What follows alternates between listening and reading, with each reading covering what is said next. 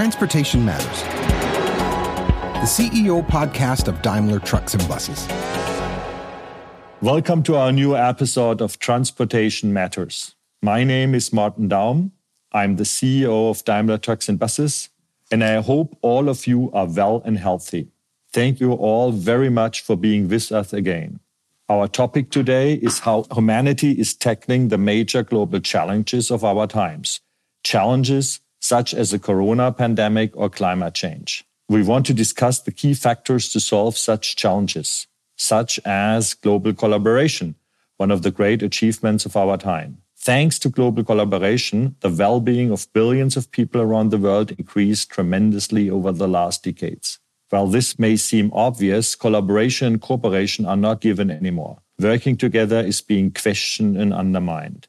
I'm therefore glad and humbled and honored that we got the perfect guest to dive into all of these questions today, Madeleine Albright. She was the first female Secretary of State in the history of the United States, serving her country from 1997 to 2001. And she has been busy ever after, just launching her latest book, Hell and Other Destinations. Madam Secretary, welcome to our podcast. Thank you so much for joining us today. I'm delighted to be with you. Thank you so much for uh, allowing me to do this with you. Yeah, and I'm really looking forward. What do you think uh, when reflecting upon the coronavirus, which dominates every headline, every media? Would you say that this pandemic is the most serious challenge the world has met in the past 10, 20, 30 years? I actually do think that it's the most serious challenge because it happened very quickly and nobody was prepared. And you could argue, obviously, that nuclear proliferation has been the problem, but uh, we have set up a number of different systems to deal with it. You could say that climate change is the problem because it is, according to scientific proof. But the problem is that even though we know it will have a long term effect, in a weird way, it's difficult because it isn't affecting people immediately. Whereas what's happened with the pandemic is it happened very quickly and it is affecting a lot of people. So I do think it's one of the biggest challenges that we've ever seen. You stated in one of your recent interviews, you stated clearly that it should be a wake up call for world leaders to work together. What kind of collaboration would be necessary? Well, I do think that it is a wake up call because the virus knows no borders. And I do think that one of the issues that we are looking at now is that, in fact, the international system of dealing with problems has some problems itself. I'm, I've been saying a lot that people and institutions in their 70s need refurbishing. And so we are looking at how the international system is not really coping with this that the United Nations and the system needs some fixing. I think the regional organizations need some fixing. And I do believe that the most important aspect of dealing with this is, as you've pointed out, is collaboration, cooperation. There's no way that one country can deal with this alone. Yes, and I would say it's clear because the virus don't respect borders. Uh, however, I see when I look at people, and you put pressure on people. That's in any system. And here, unfortunately, on the entire globe, there are two reactions. Either we huddle together to try to cope together, or we separate because we have the feeling that alone I can make things easier happen. And unfortunately, I have the feeling in the moment we rather go for the separation path when I look at nations instead of the huddling together. I agree with you. And I've been trying to figure out why this has happened because as a professor and somebody that had been a practicing political leader, I think that there really have been two mega trends and their downside. And the first mega trend is globalization. We've all benefited by it in every single way we can talk about it. But the problem is that globalization is faceless and people want to know what their identities are. And that's fine. We all want to know where we come from and our identity. But if one identity hates another, it creates nationalism, and hypernationalism is very dangerous. And we have seen that. And so I think that's one thing why you think, well, I'm just going to do this alone. Why should I cooperate with uh, my neighbor next door? And the second mega trend is technology, which has been incredible in uniting us in a number of ways and making life easier. But it has also disaggregated voices. And so nobody knows where their information's coming from. And I think we were not prepared for this part of the 21st century. It's an interesting remark because for me it was too too long self-understanding. Uh, Daimler Trucks and Buses, we are a global company. Uh, we have more than 100,000 people around the globe. And when I say global, it's not that we are a German company or an American company. We are an American company in the US. We're a German company in Germany, a Mexican company in Mexico, and we collaborate just normally. Yeah, nation does not matter. They are part of our family. And then suddenly it comes from the outside. So it was for us all a kind of a shock when suddenly borders had been closed and things got weird and difficult because I can speak for all the 100,000 people working with us. For us, one global world was the norm. There's no question. And I do think that it's obvious in terms of seeing Daimler and various parts of your company everywhere. And you have thrived by being a global company. And yet businesses have been disrupted. Uh, I, I understand that Daimler had to close most of its factories in Europe. And yet, the private sector has also been critical in helping to fight. Um, and Daimler has made uh, really incredible innovations. For example, uh, by building 3D printers that can produce medical equipment and face shields and all kinds of things. And I do think, I hope that collaboration will continue when we get back to whatever the normal is going to be. Yeah, and I hope so too. And I, uh, I got recently, or recently was last year, a very powerful message from our people back when we looked for a global culture experience. And I was at the beginning uh, a little bit skeptical whether we can combine Japan and, and Brazil and Germany and the and, and United States uh, to one culture. And one of the remarks one, from one of the employees was for me so telling. He said, Martin, what motivates people and what frustrates people is universal. There is no difference. And I would say that's the same thing now in this crisis. What makes us happy and what makes us fearful is just the same, and it doesn't matter which nationality we have. So I hope that this, this understanding that we are all humans, that this is what unites us, and this is much more powerful than what unites us and what separates us, the passport or the gender or the age that is not important. We are human. This is, in my opinion, the message which we all have to bring to the world. I so agree with you. And I'm probably going to say this a number of times while we talk is, you know, it's a cliche, but every crisis is also an opportunity.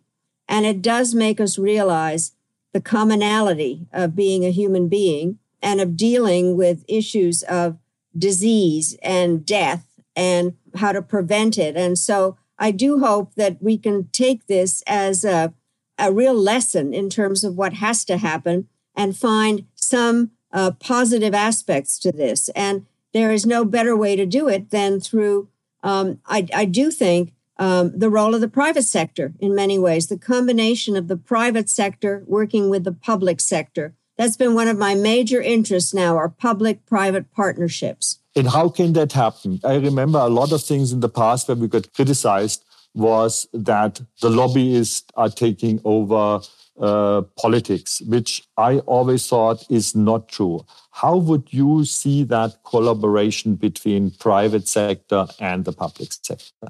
Well, I'm I'm very glad we're going in this direction because I've thought about this for a long time. I have believed maybe since even the 80s when I was uh, teaching, having been in the Carter administration, that the private sector needed to be at the table much earlier, where um, there are international meetings of some kind or conferences where it is divided according to whether they're government representatives or private sector representatives. And I think it's absolutely essential that the private sector be there at the beginning and not be brought in later when in fact a lot of the decisions have been made. The issue here is the following What are the rules by which the world operates at any given time? Who makes up the rules? And I think that the private sector has to be there as a stakeholder or as a participant early on in order to be part of the rulemaking because you have to carry out the rules. And so public private partnership partnership is the, I think, important word. But that means partnership means understanding that both sides understands what the other wants. Partnership does not mean I get what I want. I have to understand what the other side needs. And that if both sides look at that, then it should work at the end of the day. Very much so. And I think you mentioned I was a teacher, and I do teach about um, decision making. And what I tell my students is that it's absolutely essential to be able to get into the other person's shoes to understand where they're coming from. And, and I think that that is, it's not a matter of saying we disagree about everything. I don't like what they're doing, but it's important to know there's no way, and I underline that, to solve the problems of this day without that public private partnership.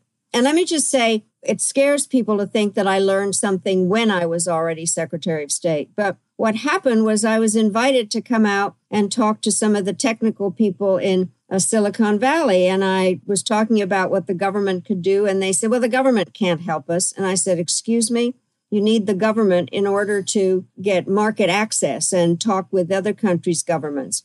And then the opposite happened when I went somewhere and gave a speech, and there was a huge audience, and I learned nothing. And so I asked to meet with the representatives of our American corporations at the time to see what they knew about a country. And they had a very different approach from the diplomats. So I came back and I established a prize at the State Department where I said, and this was to honor corporations that were good local citizens, because I think that there is a way that we need to work together on solving the problems. Really, really great. And, and I think this is something we have to keep in mind. And I look at the other big challenge, and you mentioned that at the beginning, it's certainly climate change. And what I realized in the last year, where, where we get much closer uh, in cooperation with the policymakers is when we stopped just whining and, and defending the status quo, and when the politics side started to understand the difficulties we have with this transformation and our customers have, because CO2 free driving is definitely more expensive than burning carbon. There is a reason why we do carbon burning today. And I think the moment the politic understood that we have to solve that efficiency problem from our customers. And we understood that we have to do our share and, and, and provide technologies that solve the problem. That moment, I would say something snapped positively and changed for the better. I agree. And I do think that the auto sector has an awful lot to contribute. I mean, because you are out there, you see the, what is going on.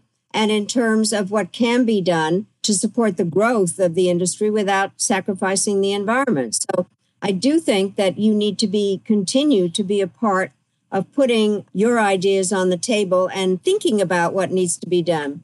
By the way, I have been friends with Joschka Fischer for a very long time when we were ministers together, but he's somebody that has been interested in sustainability from the very beginning of his active political life. And so I think he's a good example of the public private aspect of that. Yeah, and I had a very engaged discussion with him, and we, I would say, we agreed in about uh, sixty percent or seventy percent of the topics, and we had in the other thirty percent a disagreement. But I think this is a, the necessary disagreement where you then reach better solution on both sides. I don't think we should be afraid of disagreements. By the way, I think that they have to be voiced with and then received with respect, and then try to figure out what the solution is. That's why I think one of the main themes of, of what I you said at the beginning, and I agree with, is collaboration, cooperation, problem solving. That's what has to happen. And we had that just recently the experience where we announced a big joint venture with one of our competitors to to push and force. Uh, the fuel cell technology. That means uh, propelling heavy trucks with hydrogen. Now, this is a leap of faith. We believe that we, when we are ready with our products, the public sector has the infrastructure ready, so our customers can, uh, can, can refuel with hydrogen.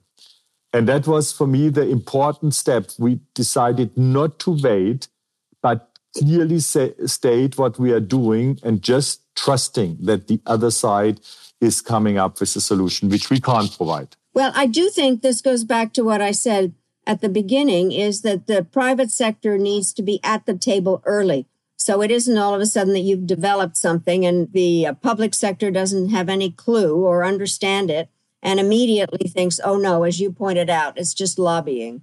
Let's let's move a little bit to your personal experience. It's always great to talk with someone with such a rich, rich experience.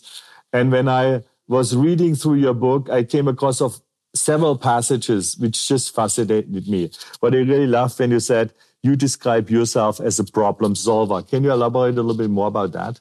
Well, it's interesting. Recently, I was asked to describe myself in six words. And so I said, worried optimist, problem solver, and grateful American. And so uh, I do think that it is very important as you look at a problem to think what are the ways to be able to find some solution, that it doesn't do any good to get mad or walk away from the table or think that the other side is totally wrong, um, and to try to solve a problem. And it goes back to something I said earlier is you need to put yourself into the other person's shoes on the other side of the table and try to find what you have in common rather than thinking that everything has to be a zero sum game. And I, and I like that you put in grateful American as one of your traits because you might answer me that question. Because I there was always this make America great again was a pretty controversial sentence. And I always asked back and said and what does this mean?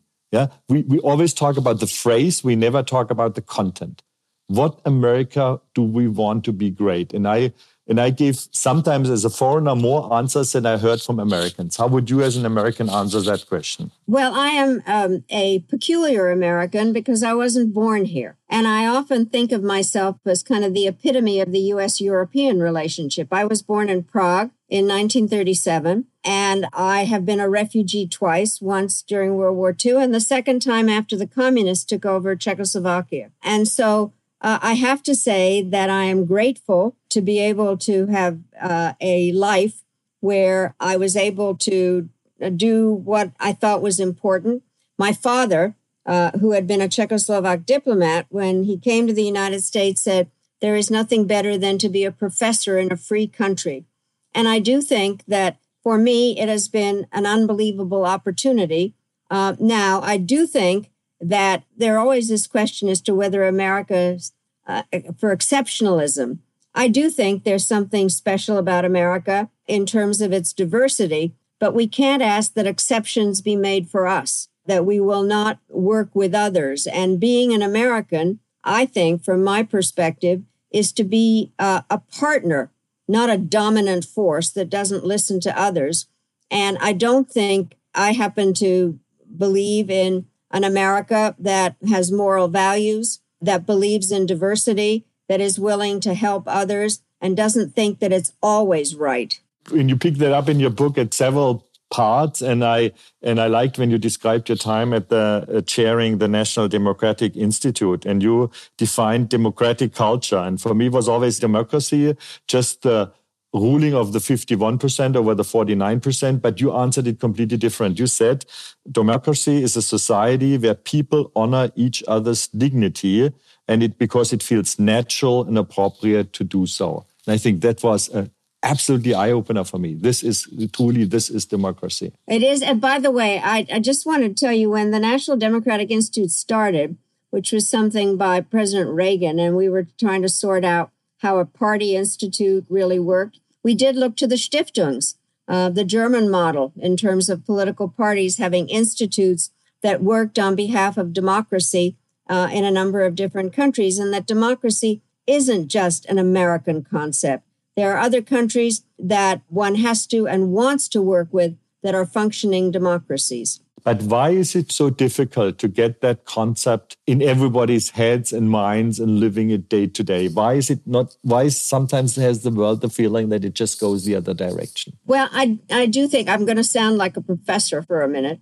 Sorry, which means longer answers. But basically, I think that what had happened is that there were divisions. There are always divisions in society. Um, and some of them have to do with uh, economic issues, some on uh, religious issues, uh, some just generally on, on social issues. And what you try to do is have a social contract where people understand what the government is supposed to do and what their responsibilities are. And that kind of broke down because I don't think we fully understood the impact of technology and jobs lost and divisions on that. But when you then find rulers who, instead of trying to find some common answer, just make the differences worse, exacerbate them, and try to identify with one group at the expense of another, then it moves to authoritarianism, uh, which is the opposite of democracy. And that's what I'm troubled by now is that we're seeing some of that where there's anger, there are economic divisions, and then countries that or leaders that take advantage of it to divide people even more. And so that is one of the things we're dealing with now when, as you and I have been now saying, what needs to happen is cooperation and collaboration and not divisions. And democracy, frankly, is based on compromise and coalitions, not always having your own way. Yep, but this is exactly the difficulty. And for me, comes on top of it to destroy something is always much easier than to build something up. No question. But I have to tell you, frankly, and you asked me about the grateful American, I'm very troubled by what is going on now. And I say this, I said earlier that I was kind of the epitome of the Euro Atlantic relationship. Uh, and so it allows me to say what I think about both sides. And the relationship between the US and Europe is a mess. That's a diplomatic term of art. In, instead of doing things together uh, to uh, respond to the pandemic or uh, talk about sustainability or how we deal with China, uh, we're getting further and further apart. And and I think the United States is absent. And I think that there are a couple of examples. I gather that the EU is going to host a major conference to fund healthcare response and research on the vaccine. And ever since World War II, the United States would be a co host and working closely with the EU. And I don't see that happening. I mean, it's unprecedented. And so I'm very, very worried about that. And then another thing, for instance, uh, French President Macron is pushing for a global ceasefire endorsed by the Permanent Five and the UN Security Council. And that would be very, very important. But now the United States is opposed to this because it says something about China or the World Health Organization. So I think we are a very bad example at the moment. And for me, as somebody who want has a sense of a grateful American, I think it's very sad. Yes, and even Bill Gates, another great American said, pandemic and climate change are challenges that no country can solve on its own, not even the richest one. And I think this is exactly a very true statement. And that, that's for me the reason to collaborate. So what can we do, we as companies, and I definitely voice that as a leader of a large global company, but what can we all do? What can the listeners do to get that message really across well, I, I do think, obviously, um, in many of the things that our leaders say, but what people, what you and the rest of people that can do is really what we need to work with.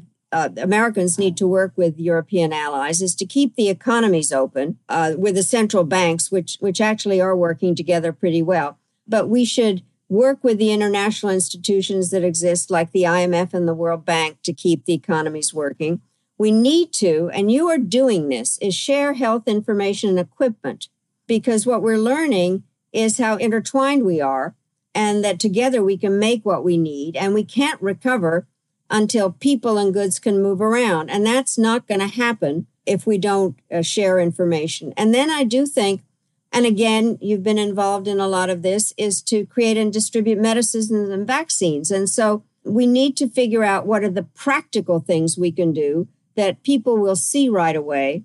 And then the ones that are more kind of talking about where the international system should be going, which goes back to what we said earlier about public private partnerships. And the real challenge is still coming to us, and that is how we support and help the developing world. Because we, at the moment, we focus to keep the, uh, the factories running in the United States and in Japan and in Germany. But we have factories in Indonesia and in Brazil and in South Africa. And I tell you, we live in heaven compared to what those countries are currently going through. Well, I think uh, you've raised again a very important point. What I think is very hard for every country is to, when there are problems, then to tell people that the security and health of one's own country in many ways depends on what's happening in other countries. That the world is interconnected, whether we like it or not. And therefore, what does happen uh, in places that some people can't find on the map um, are actually very important to each country's uh, health. And that, especially true with the virus, which definitely knows no borders, as we've said, but also in terms of supply lines and the way that our system has been working. And one can do good things for humanitarian reasons, but also for very pragmatic and practical reasons which show that we need to uh, work together. And therefore, I am worried about where the next steps are coming and what happens in the developing world, which frankly does not have the kind of infrastructure that European and Americans have in terms of healthcare systems or delivery systems, or even in America's case, where at the moment we seem disorganized. We have been capable of planning, and that is sometimes a problem in some of the other countries. Now, when you were describing yourself with the six words, you used the first two were worried optimist. Now, we talked a lot about the worry. Now, what's about the optimism? And what's about the optimism when it comes to the US, the international organizations, the corona pandemic, and climate change? Could you give us an optimist outlook on all of those four topics? Well, I'm always asked whether I'm a pessimist or an optimist. And so automatically I say optimist, and then I slowly say, but I worry a lot. But but basically I am an optimist because you know we all are the products of our own lives and I was raised in a way that one can that one's mood is something that you control how you how you look at the world and I am somebody who thinks that if you get the right people together and the right organizational structure and you push, and especially, and this goes back to the cliche of a crisis can be an opportunity, that there really are ways to figure out how to work together. But it requires people to have that sense to go back to our theme of cooperation to understand that no country today can solve a problem alone, which requires the kind of respect. And I am an optimist, and I'll tell you why now because um, of our young people. I do teach. I'm very impressed with their understanding of international cooperation, of their uh, capability of networking, of understanding the technology, and the fact that they know that they're going to have to create the new normal and that the field of international affairs is now so much larger in terms of not just being about political science and history and but being about economics and science and healthcare and production and all kinds of different aspects for looking at it. So the reason I'm an optimist is because it's my nature, but also because I have enjoyed very much my opportunities to being with young people and seeing their way of thinking. Absolutely great. And I think these are great last words. Thank you so much, Madam Secretary, for taking us on that journey. And thanks to everyone out there for coming along. Thank you for your good questions. Thank you so much. It was such a pleasure. I'm sorry that we had to do that via the internet and not face to face. I would have loved to continue. And there was uh, certainly a lot of other things we could talk about. So thanks for joining us today. I have to add one word. I'm sitting in the middle of Washington, D.C., and in front of my house is a very large Mercedes truck with uh, ladders on top of it. And it's there every morning. So I think about what you're doing. Yeah, absolutely. And they are there because someone needs it, you know, needs a job to be done. And this keeps the world moving.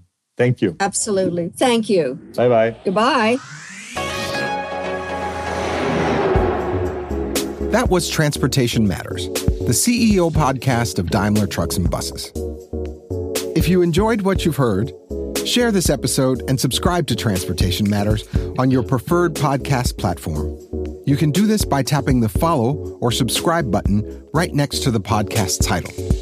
Our next episode will be available on the first Wednesday of next month. Meanwhile, please check out another Daimler podcast, Headlights. It provides insights and unique stories from Daimler employees.